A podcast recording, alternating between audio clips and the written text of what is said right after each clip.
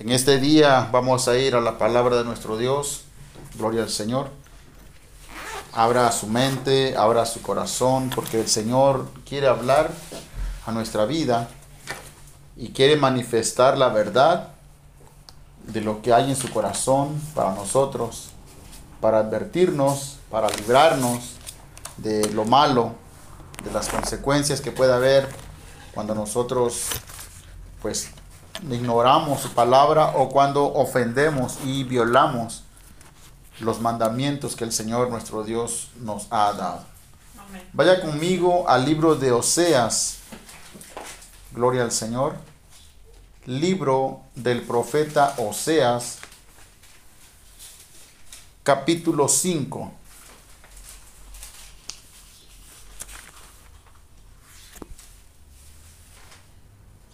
Libro del profeta Oseas, capítulo 5. Bendito es el nombre del Señor. Amén, gloria a Dios.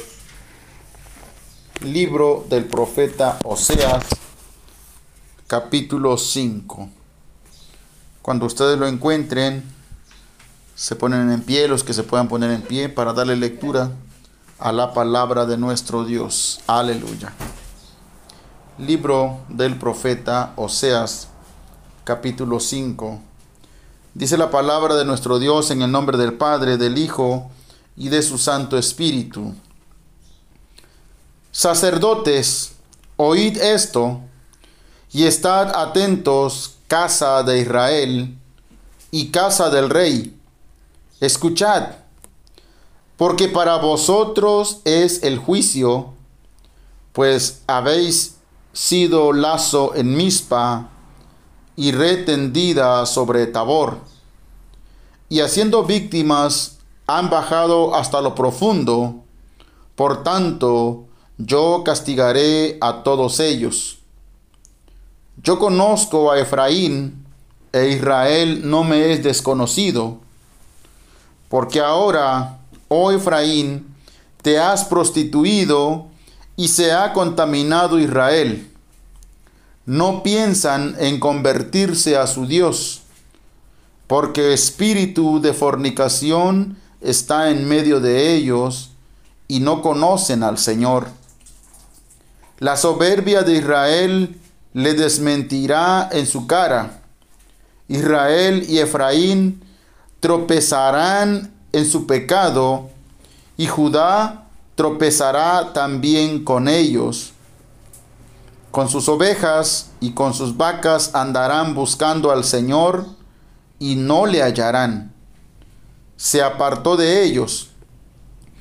Contra el Señor prevaricaron porque han engendrado hijos extraños. Ahora en un solo mes serán consumidos ellos y sus heredades. Tocad bocina en Gabá trompeta en Ramá, sonada alarma en Bet Aben, tiembla, oh Benjamín, Efraín será asolado en el día del castigo, en las tribus de Israel hice conocer la verdad. Los príncipes de Judá fueron como los que traspasaban los linderos, derramaré sobre ellos como agua mi ira. Efraín es vejado, quebrantado en juicio, porque quiso andar en pos de vanidades. Yo pues seré como polilla a Efraín y como carcoma a la casa de Judá. Y verá Efraín su enfermedad y Judá su llaga. Irán entonces Efraín a Asiria y enviará al rey Jareb, mas él no os, no os podrá sanar ni os curará la llaga porque yo seré como león a Efraín y como cachorro de león a la casa de Judá. Yo, yo arrebataré y me iré, tomaré y no habrá quien liberte. Andaré y volveré a mi lugar hasta que reconozcan su pecado y busquen mi rostro. En su angustia me buscarán. Gloria a Dios. Vamos a orar un momento, hermanos. Padre, en el nombre de Cristo Jesús. Estamos delante de tu palabra, Señor Dios Todopoderoso, porque tu palabra es verdad, Señor. En el nombre de Cristo Jesús, Señor, habla, Dios mío, a nuestra vida por medio de tu palabra. Habla, Señor, a mi corazón, a mis hermanos y hermanas en esta hora, bendito Dios. Y ábrenos entendimiento, Señor, en nuestra mente y corazón para hacer tu voluntad, oh Dios. Señor, en el nombre de Cristo Jesús, te rogamos, Padre Santo, que tú, bendito Dios, nos hables y nos abras entendimiento y pongas tu Espíritu Santo en nuestro corazón, en nuestra vida, Señor, y que nos reveles toda verdad, Señor, para andar conforme a tu palabra, Señor, y para hacer de acuerdo a tu voluntad, Dios mío, en nuestra vida. En el nombre poderoso de Cristo Jesús, te damos gracias, Señor, porque tú eres bueno, porque no quieres, Dios mío, la muerte del impío, no quieres destruir a tu pueblo, Señor, pero de ninguna manera darás por inocente al malvado, Señor. En el nombre de Cristo Jesús te damos gracias, Señor, para honra y gloria de tu nombre, en el nombre de Cristo Jesús. Amén. Gloria al Señor. Pueden sentarse, hermanos. Mire que la palabra que hoy viene a nuestra vida, que se encuentra en este libro, en el libro de Oseas, del profeta Oseas. Como sabemos, hermanos, el Antiguo Testamento es ejemplo, es testigo para nosotros de lo que se puede y debe hacer y de lo que no se puede y no se debe hacer ante la presencia de Dios. La palabra del Señor habla a su pueblo, el pueblo de Israel, y a los sacerdotes de la casa de Dios. Les dice, sacerdotes, oíd esto, dice, y estad atentos, casa de Israel y casa del rey. Escuchad, para vosotros es el juicio. Bendito sea el nombre del Señor. Para el pueblo de Dios, primeramente, viene el momento, viene el día en que Dios ha de juzgar cada una de las cosas que se hacen en cada una de nuestras vidas, en cada momento, en cada instante en nuestra vida en esta tierra. Y esta palabra que está dirigida a los sacerdotes, a la casa de Israel, a la casa del rey, dice que para ellos es el juicio. Dice, pues habéis sido lazo en mispa y red tendida sobre Tabor. Fueron lazo y fueron red Dice la palabra del Señor, hermanos, y haciendo víctimas han bajado hasta lo profundo. Por tanto yo castigaré a todos ellos.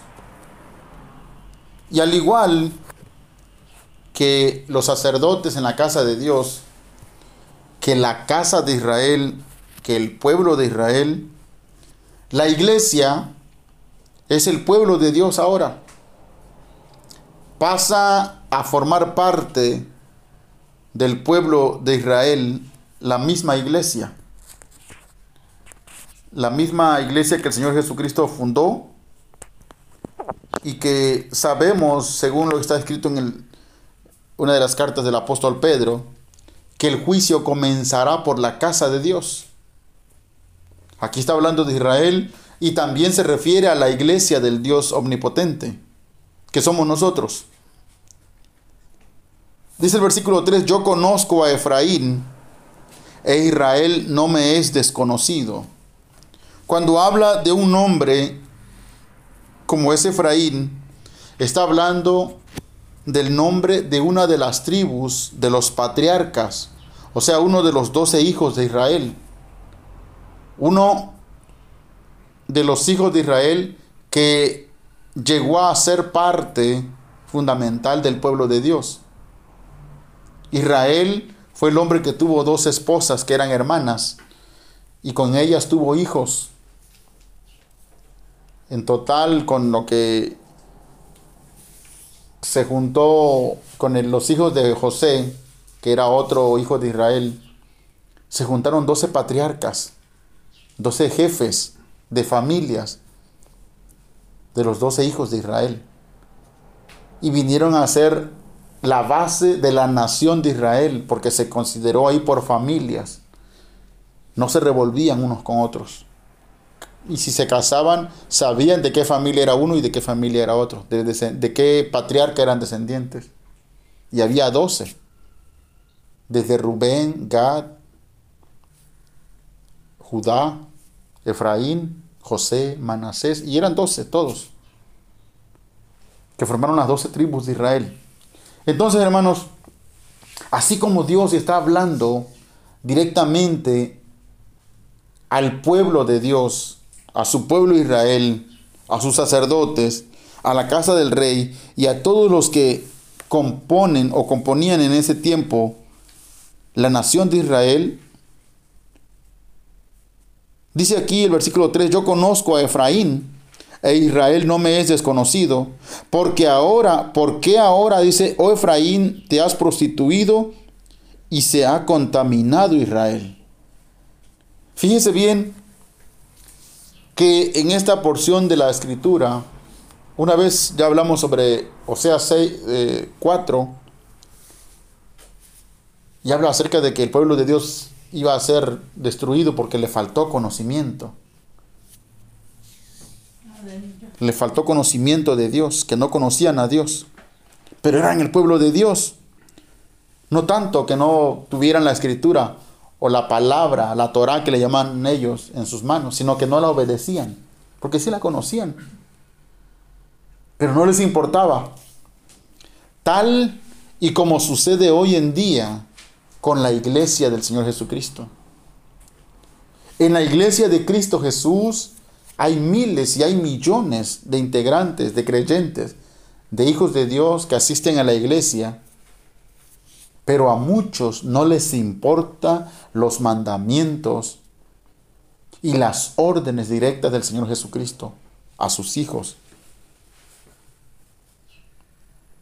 Dice que se han prostituido y se ha contaminado Israel. Al igual manera la iglesia se ha prostituido y se ha contaminado. Dice, no piensan en convertirse a su Dios, porque espíritu de fornicación está en medio de ellos y no conocen al Señor. No piensan en convertirse a su Dios.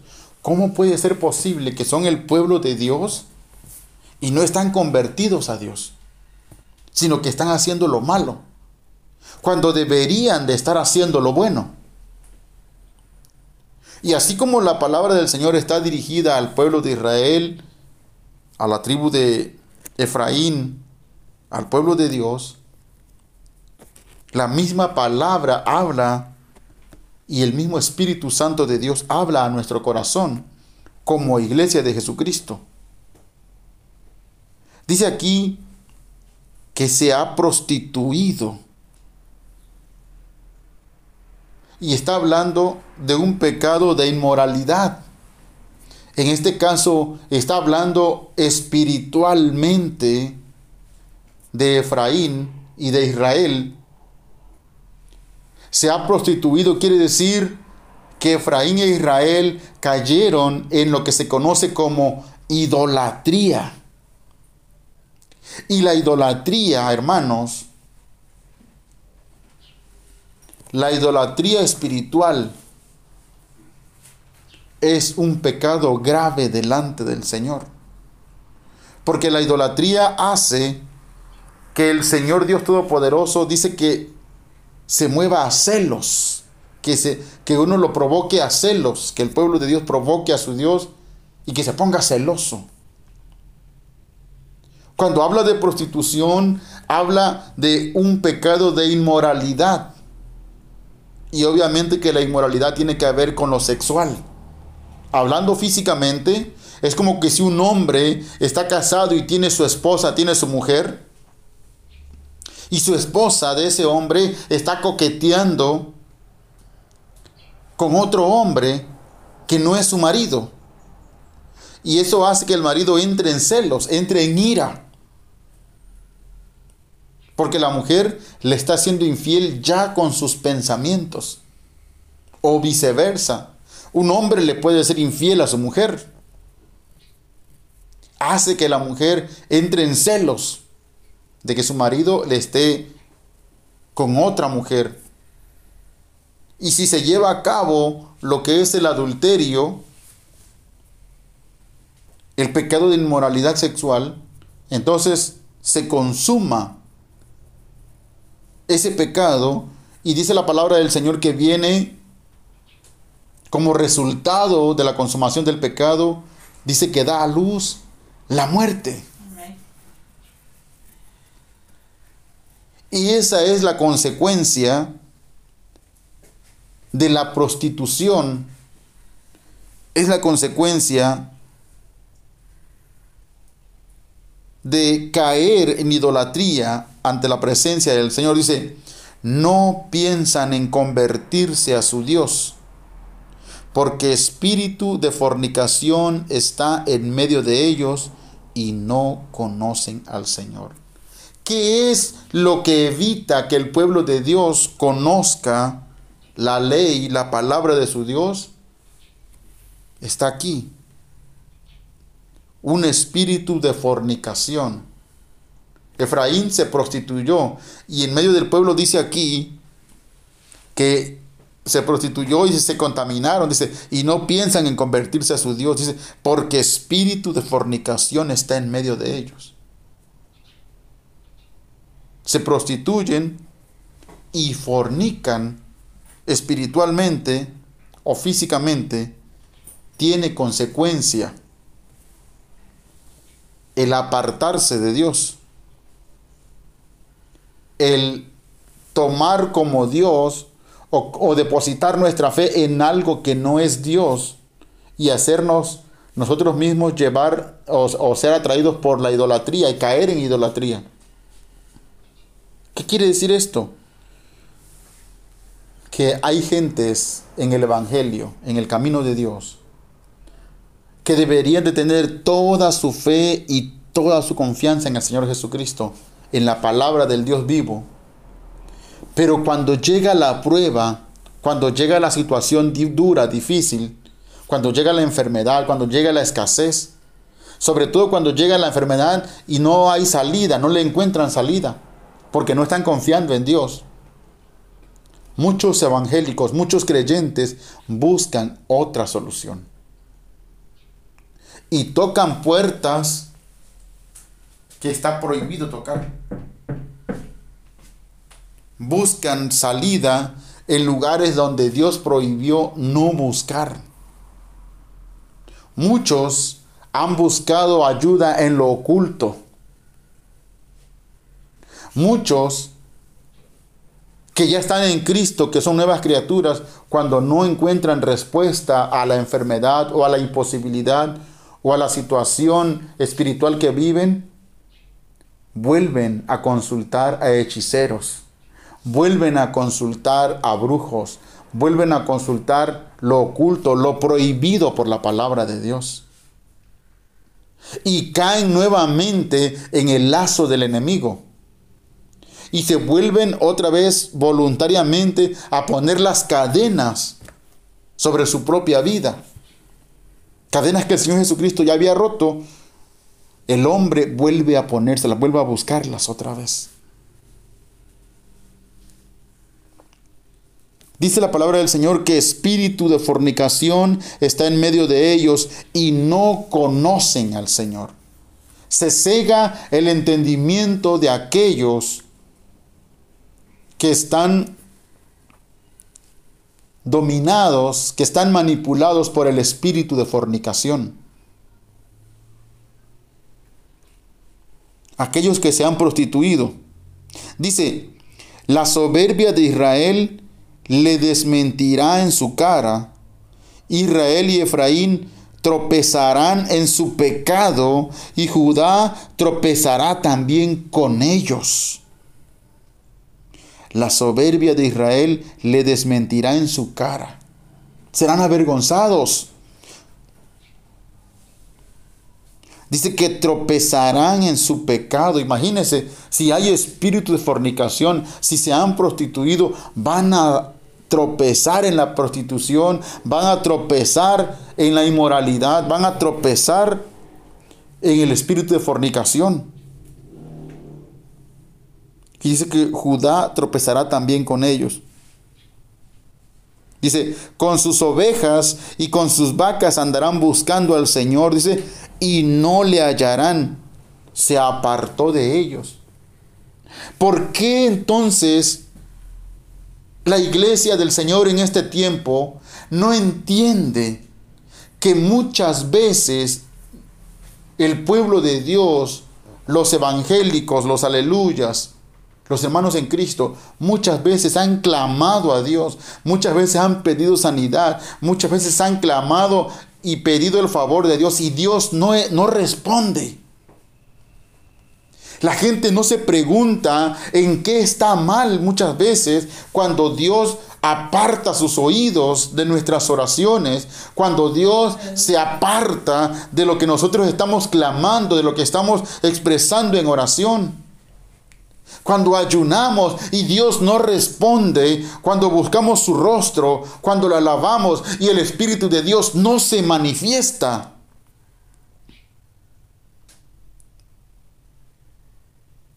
Y hay gente que se molesta porque clamaron a Dios, buscaron a Dios y Dios no les respondió. ¿Sabe por qué Dios no les respondió? Porque dice aquí que hay soberbia Dice, y la soberbia de Israel le desmentirá en su cara. Israel y Efraín tropezarán en su pecado. Porque sencillamente estamos orando, estamos ayunando, estamos tratando de buscar a Dios con pecado en nuestra vida. Con pecado en nuestro corazón, con pecado en nuestros pensamientos. Queremos estar pecando y queremos estar buscando a Dios. Y Dios va a apartar sus oídos de nosotros. Dios va a apartar sus oídos.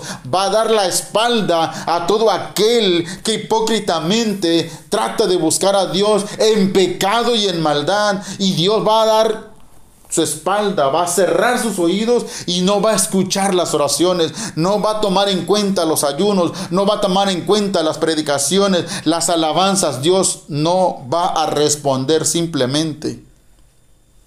Gloria a Dios. En, con sus ovejas y con sus vacas andarán buscando al Señor y no le hallarán. No importa cuántos años busque, cada uno de nosotros al Señor en pecado, estando nosotros en pecado, y Dios no va a responder, jamás le hallaremos.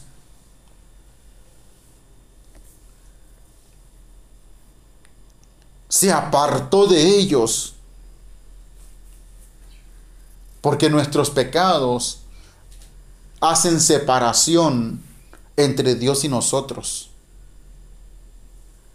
El pecado es causa de división entre Dios y la humanidad. De por sí sabemos que Dios no oye al pecador.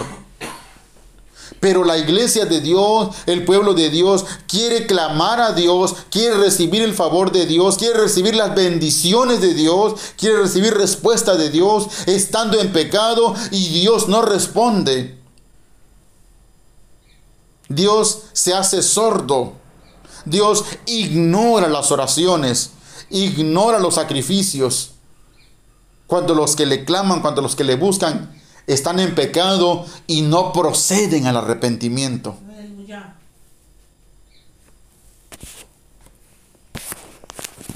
Fíjense lo que dice. Contra el Señor prevaricaron porque han engendrado hijos extraños. ¿Qué son los hijos extraños? Son los hijos nacidos en fornicación, en adulterio, en prostitución. Han engendrado hijos extraños, fuera del matrimonio, fuera de la voluntad del Señor. hijos extraños.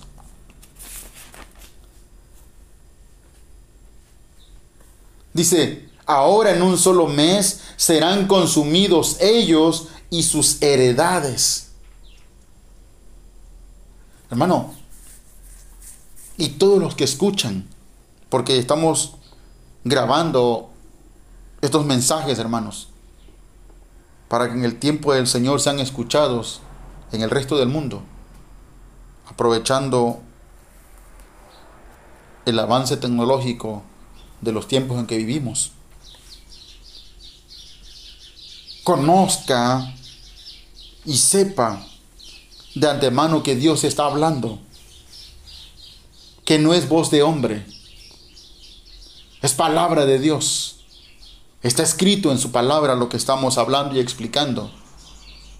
Que el hombre en su pecado, que el creyente, que el Hijo de Dios, mientras no se aparte de su maldad, mientras no se aparte de su pecado, mientras no entregue sus cargas al Señor y no declare su pecado y su iniquidad, Dios se hará sordo, Dios dará la espalda, Dios no asistirá, no vendrá a nuestro llamado, no mandará señal ni mandará respuesta favorable cuando le busquemos en nuestros pecados. Dios dará la espalda. Dice el versículo 12 de Oseas 5, el versículo 12 dice, yo pues seré como polilla a Efraín y como carcoma a la casa de Judá. ¿Cuántos conocen la polilla? ¿Qué es lo que hace la polilla, hermanos? Come la madera. La polilla entra en la madera y la empieza a carcomer, carcomer, hasta que la pudre se pudre. ¿Y la carcoma qué cosa hace? y como carcoma. La carcoma es una enfermedad antigua que salía en los huesos, era como el cáncer en los huesos. Igual que una polilla, pero en vez de ser en la madera, eran los huesos de los seres humanos. La carcoma se le conocía así. Y dice el Señor, yo seré pues, dice, yo pues seré como polilla a Efraín y como carcoma a la casa de Judá y verá Efraín su enfermedad y Judá su, y, Judá su llaga. Irá entonces Efraín a Siria y enviará al rey Jareb, mas él no os podrá sanar ni os curará la llaga. Dice el Señor, porque yo seré como león a Efraín y como cachorro de león a la casa de Judá. Yo, yo arrebataré y me iré, tomaré y no habrá quien liberte. Como cuando el león toma presa, hermanos, y corre para ir a devorar su presa. O el cachorro de león. Así dice el Señor que Él va a hacer.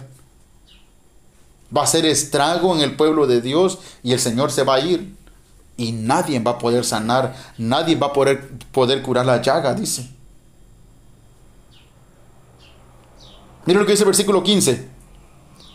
Andaré y volveré a mi lugar, dice el Señor. Andaré y volveré a mi lugar hasta que reconozcan su pecado, hasta que reconozcan su pecado y busquen mi rostro. Y busquen mi rostro. Dice que el Señor va a andar y volverá a su lugar. O sea que se va a ir a su trono, a su reino. Y va a cerrar sus. Va a cerrar todos los sistemas de, de información que nosotros podamos tener con Dios, toda la cercanía, se va a cerrar. No va a haber manera de comunicación. No va a haber teléfono, no va a haber satélite, no va a haber fax, no va a haber telegrama, no va a haber email, no va a haber nada para comunicarse con Dios. Andaré y volveré a mi lugar, dice, hasta que reconozcan su pecado. ¿Qué quiere decir todo eso? Que el pueblo de Dios va a sufrir. Que los hombres que dicen conocer a Dios, que las mujeres que dicen estar entregados a Dios, no van a tener respuesta de Dios. En su dolor, en su aflicción, en su enfermedad, en su imposibilidad, en su dificultad, no tendrán respuesta de Dios.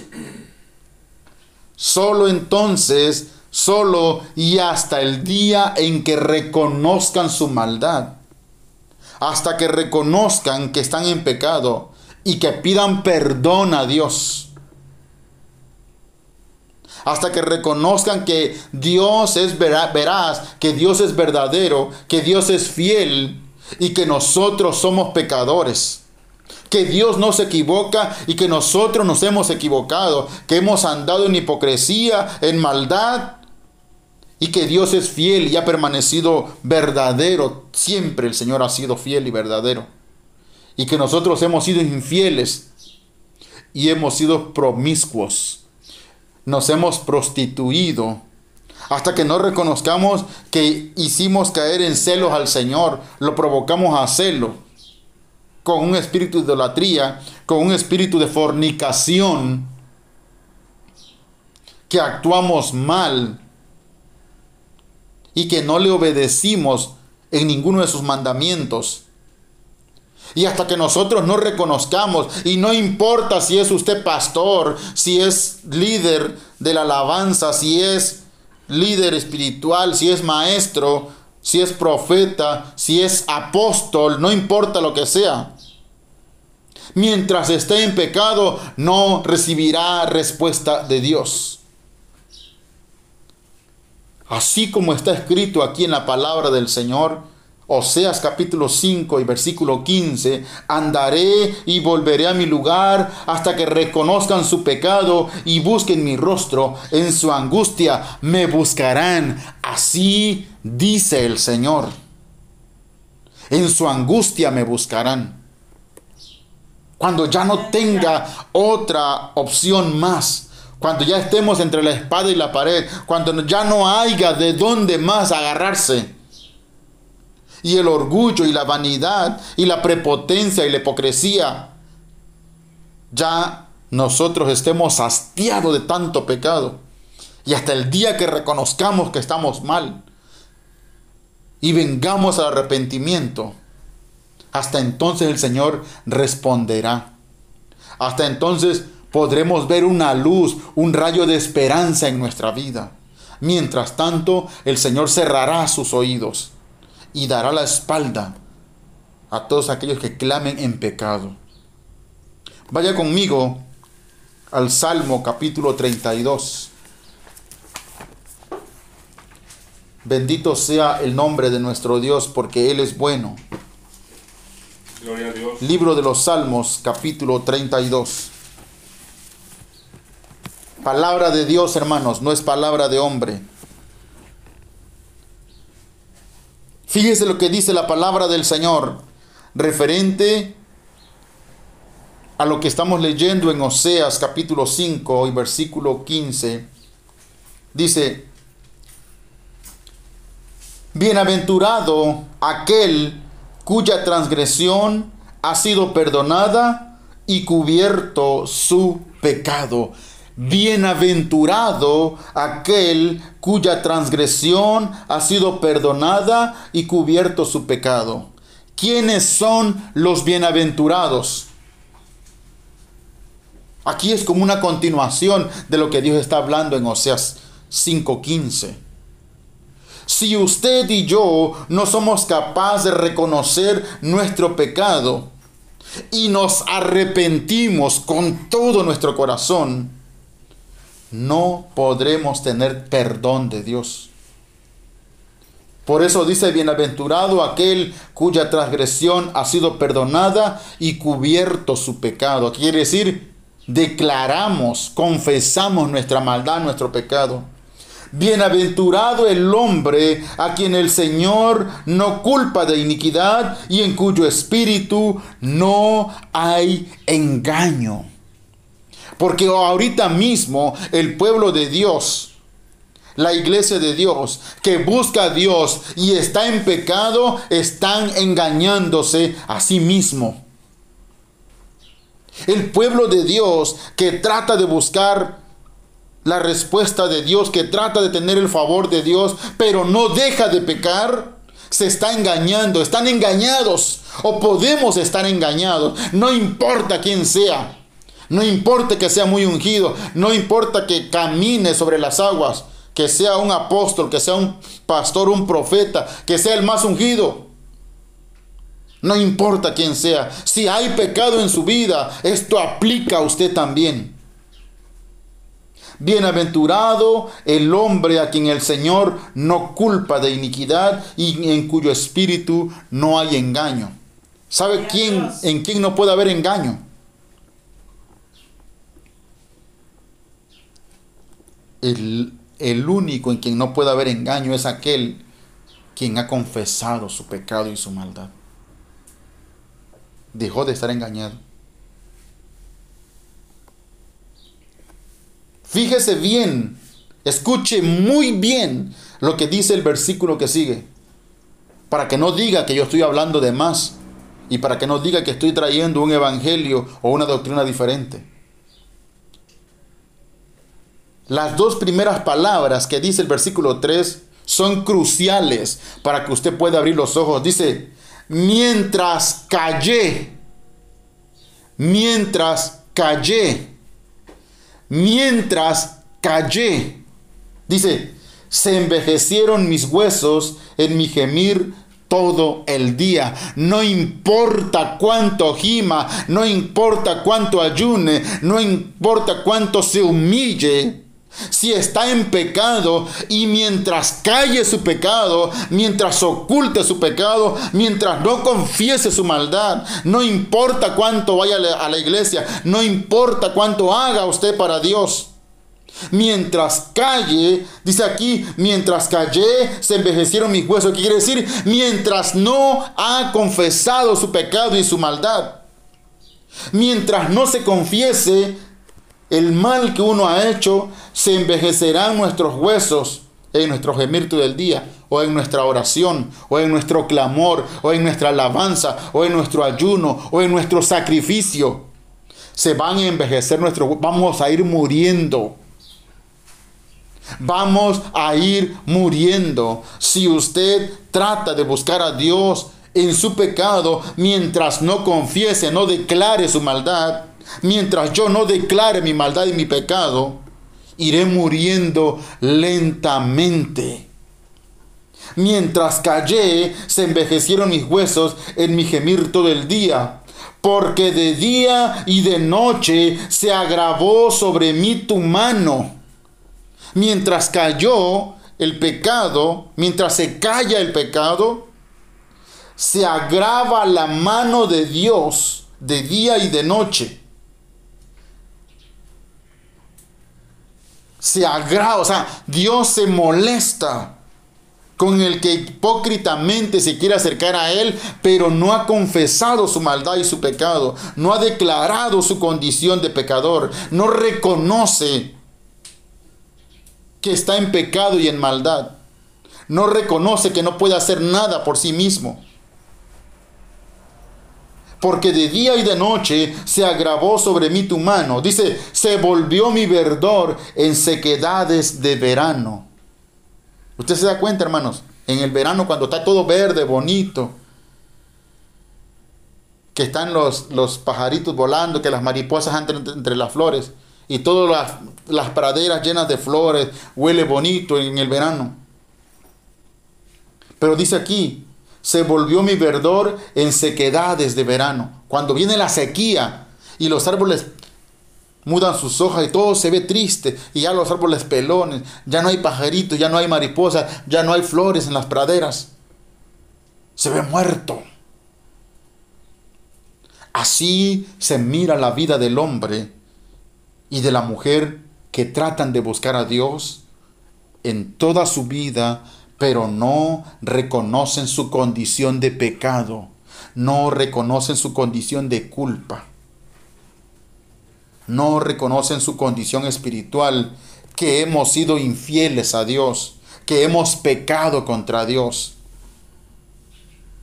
que le hemos negado, que le hemos ofendido, que hemos violado sus mandamientos. Fíjese, versículo 3 y 4. Ahí está la clave para que Dios responda o nos siga dando la espalda. Versículo 5, importantísimo este versículo 5. Mi pecado te declaré y no encubrí mi iniquidad. Mi pecado te declaré y no encubrí mi iniquidad. ¿Por qué dice el versículo 3? Mientras callé. ¿Mientras callé qué? Mientras callé mi pecado.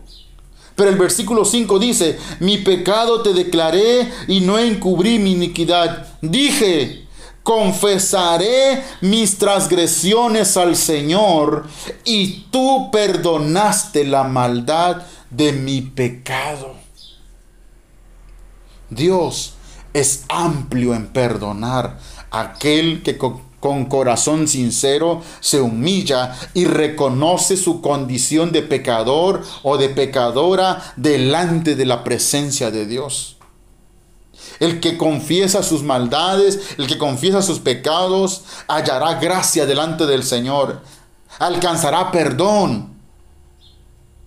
Pero aquel que no reconoce su maldad y que se justifica a sí mismo, y que se hace a sí mismo como un hombre santo, como una mujer santa, pero no lo es, porque el pecado nos señala, el pecado nos delata.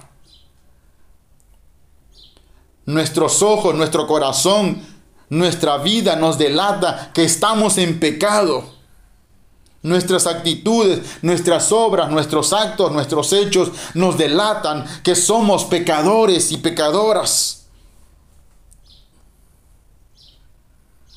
Mi pecado te declaré y no encubrí mi iniquidad. Dije, confesaré mis transgresiones al Señor y tú perdonaste la maldad de mi pecado.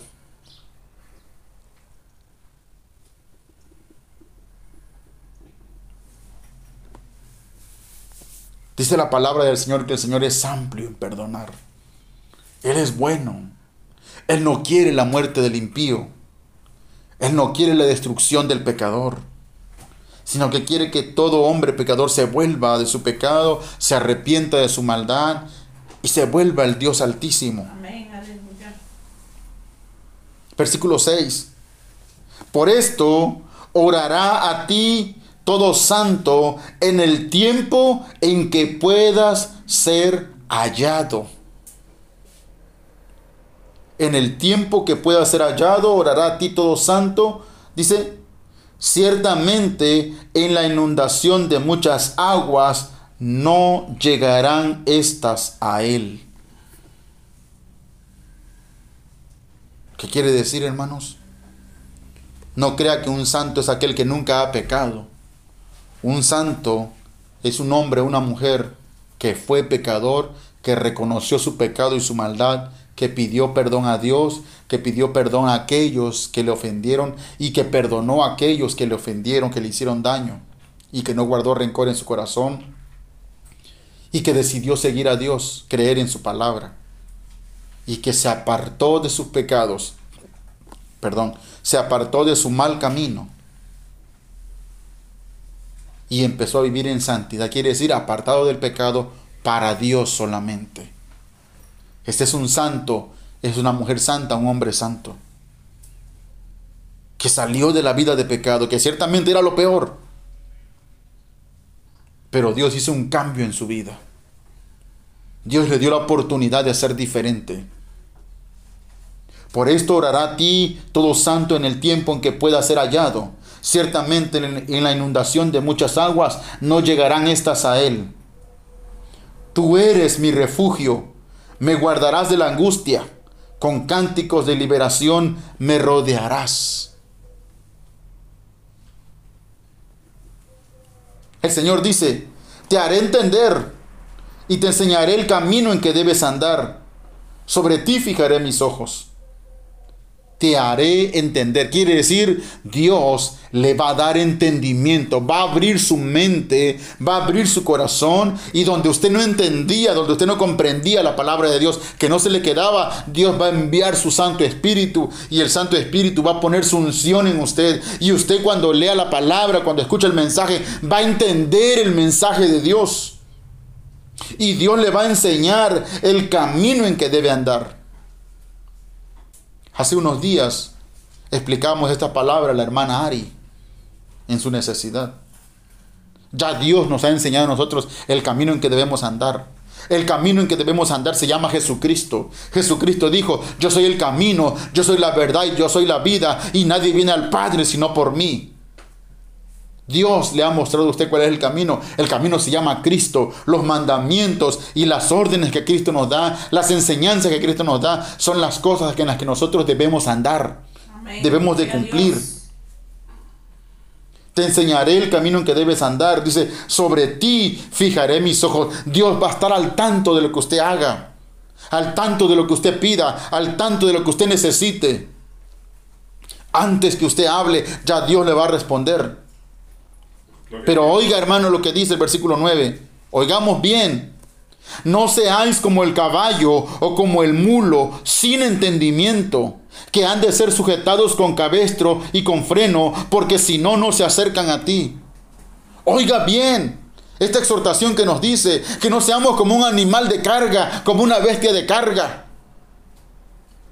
que si no es con el freno, que si no es con una soga amarrado de aquí del, hocico, de la trompa, no se acercan a uno. ¿Cómo puede ser posible que seamos hijos de Dios y que no busquemos acercarnos a nuestro Padre Celestial? Que nomás lo busquemos cuando tenemos necesidad. Aleluya. Y que cuando lo buscamos sencillamente le damos una orden. Y Dios no es un Dios, no es un padre que recibe órdenes de sus hijos. Porque yo he oído mucha gente que ora de una manera errada, errónea, de una mala manera. Y lo que hacen solamente es darle órdenes a Dios. Y a Dios no se le da órdenes. Él nos da las órdenes a nosotros y nosotros obedecemos. Cuando nosotros tenemos una necesidad, la presentamos en oración delante del Señor para que Él haga su voluntad, no que se haga la nuestra.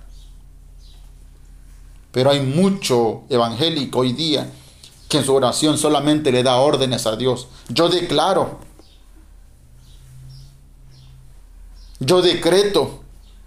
Oiga, ¿qué quiere usted que piensa Dios cuando oye esas oraciones? De declaraciones que hacen los evangélicos, de decretos que hacen.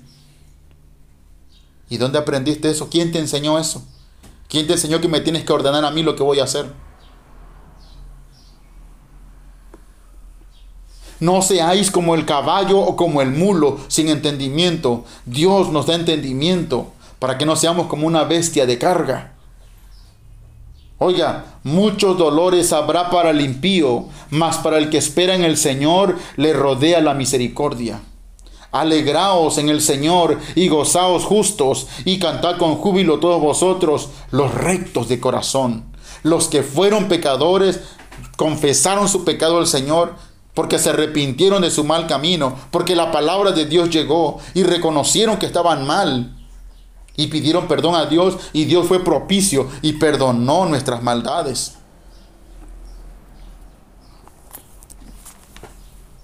Regrese conmigo a Oseas. Quedamos en el versículo 15, Oseas 5:15.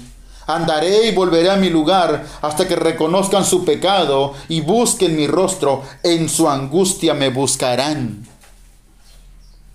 hasta que reconozcan su pecado. O sea que Dios va a hacer que comamos polvo y tierra, que bajemos hasta lo más sucio, hasta lo más profundo, hasta lo más bajo, hasta que nosotros reconozcamos que estamos mal y que Dios está bien. Hasta entonces, hasta que reconozcan, dice.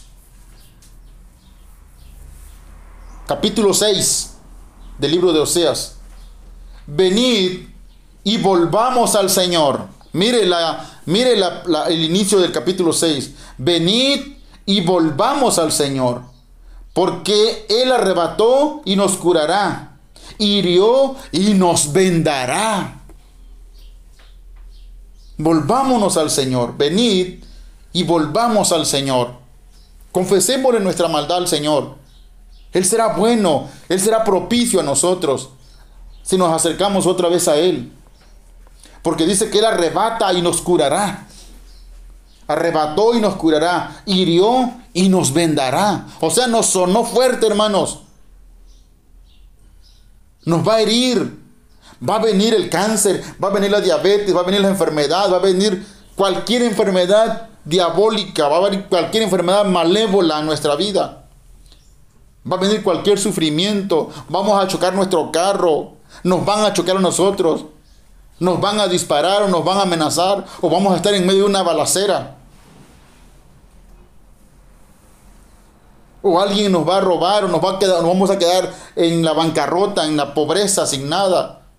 Podemos perder nuestra casa, podemos perder nuestro trabajo, podemos perder todo. Pero así como Él arrebata, dice que también curará. Y dice que hiere y también nos vendará.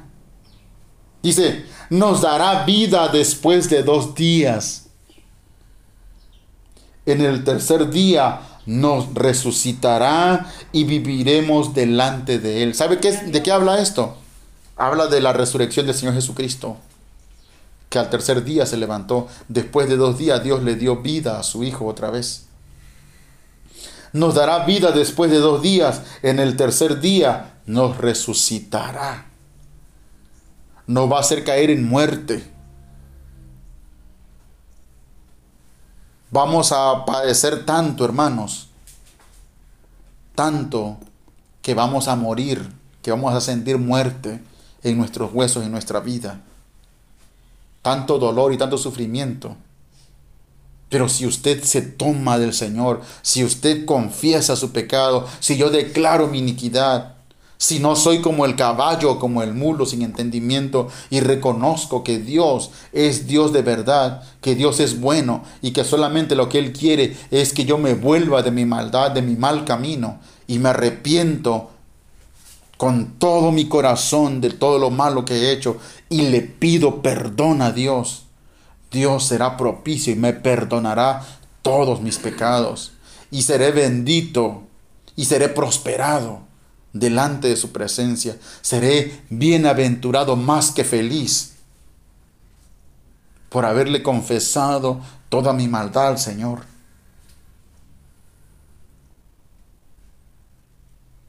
Y conoceremos y proseguiremos en conocer al Señor, como el alba está dispuesta a su salida, y vendrá a nosotros como la lluvia, como la lluvia tardía y temprana a la tierra.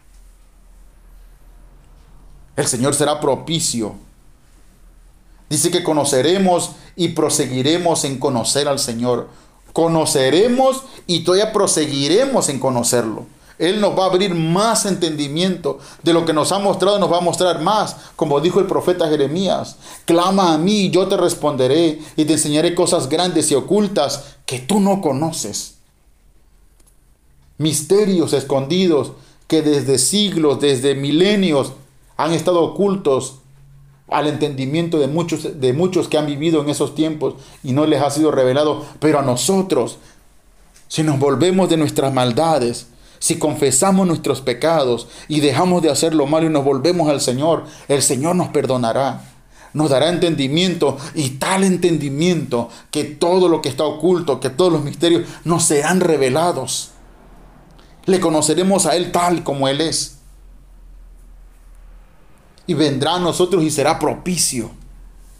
Caerá como lluvia cuando cae en la tierra seca, hermanos. Que se siente tan maravillosamente el beneficio de la lluvia cuando cae sobre la tierra seca. Como la tierra empieza a oler a vida otra vez. Tierra mojada. La lluvia temprana y la lluvia tardía cae sobre la tierra y la tierra vuelve a vivir, vuelve a agarrar vida, porque el agua de Dios, la bendición de Dios viene sobre ella. Así seremos nosotros, después de haber padecido. El Señor Jesucristo dijo, aquel que cree en mí, aunque esté muerto, vivirá. Entonces, esta es la palabra del Señor, hermanos, para nuestra vida. Más que clara, más que suficiente para nosotros poder estar delante de su presencia en verdad. Póngase de pie. Vamos a darle gracias a Dios en esta hora por el mensaje que Dios ha puesto en nuestro corazón, que ha permitido que venga a nuestra vida. Hermano, pueden orar por mí por, este, para ponerme en cuentas con el Señor y también por mi familia, por salud. Gloria a Dios. Vamos a orar, hermanos. Pasen al frente. Bendito es el nombre.